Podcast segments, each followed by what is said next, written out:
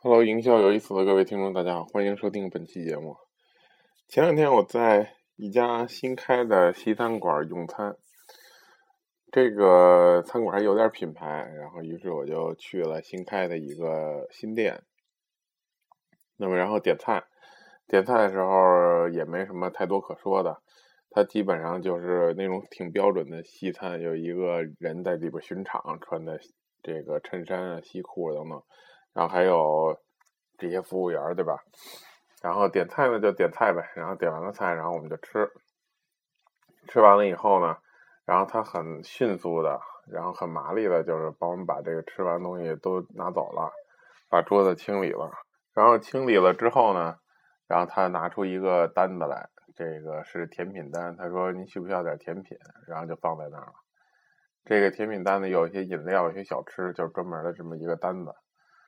哎，就是这么一个小细节，然后我觉得还挺不错的，于是觉得他们经营的这么有道有道道，然后我就点了一个甜品。那么这这个方式虽然是一个小细节，大家相对于很多这个其他呃这个餐馆上餐的方式就很就其实是一很大的区别。你有没有见到一些餐馆然后上餐的时候，他上来就问你，比如说你需不需要甜品，或者说我们还有什么甜品？这是一种，对吧？那么其实，在我点餐的时候，可能我没有想过这个甜品的事儿，根本就不是按那个步骤来的，对吧？一般来说，你吃这个西餐，甜品也是后边的菜，对吧？第第二呢，就是他不是只白白的一问，我们都看到过有人，比如会呃问，对吧？说那个你需不需要甜品什么？那我们一般就说不需要，因为根本就没有 idea，对吧？没有任何可参考的东西。但是他是直接拿上了这个单子。哎，这个细节就非常好。那么至少放那儿可以看看吧，反正他又给你扔桌子上，然后你看呗，你也不会说让他拿走了，也无所谓，因为桌子也收的很干净了。所以他这个步骤非常好。第一不问，对吧？让你没有不用去想甜品的事儿，你先点主菜，然后你也不用想你的消费，对吧？这都不用想。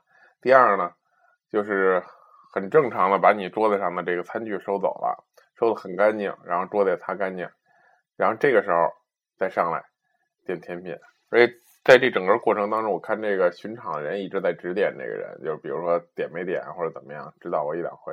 他他是在一个很远的地方，那么这就是一些餐饮服务的细节，所以难怪这家餐馆开得好，难怪他能开很多分店，在很短的时间当中。所以他的这种玩法呢，就是我想到在销售的环节当中，我们就应该设计非常好的销售环节。你看他对于每一个客的单客单价都是很关注的，对吗？如果能点一份甜品，又是二三十块钱或者三四十块钱，那他就又多了这白白的三四十块钱。这就是我们以前说的 upselling，只不过这个在这个餐馆运用的这么漂亮。所以说，我们说顾问式销售这些技巧，不光是说在顾问式销售上，在甚至于在你经营餐厅，在你做餐饮或者做任何事儿上，其实都是能起到相同的效果。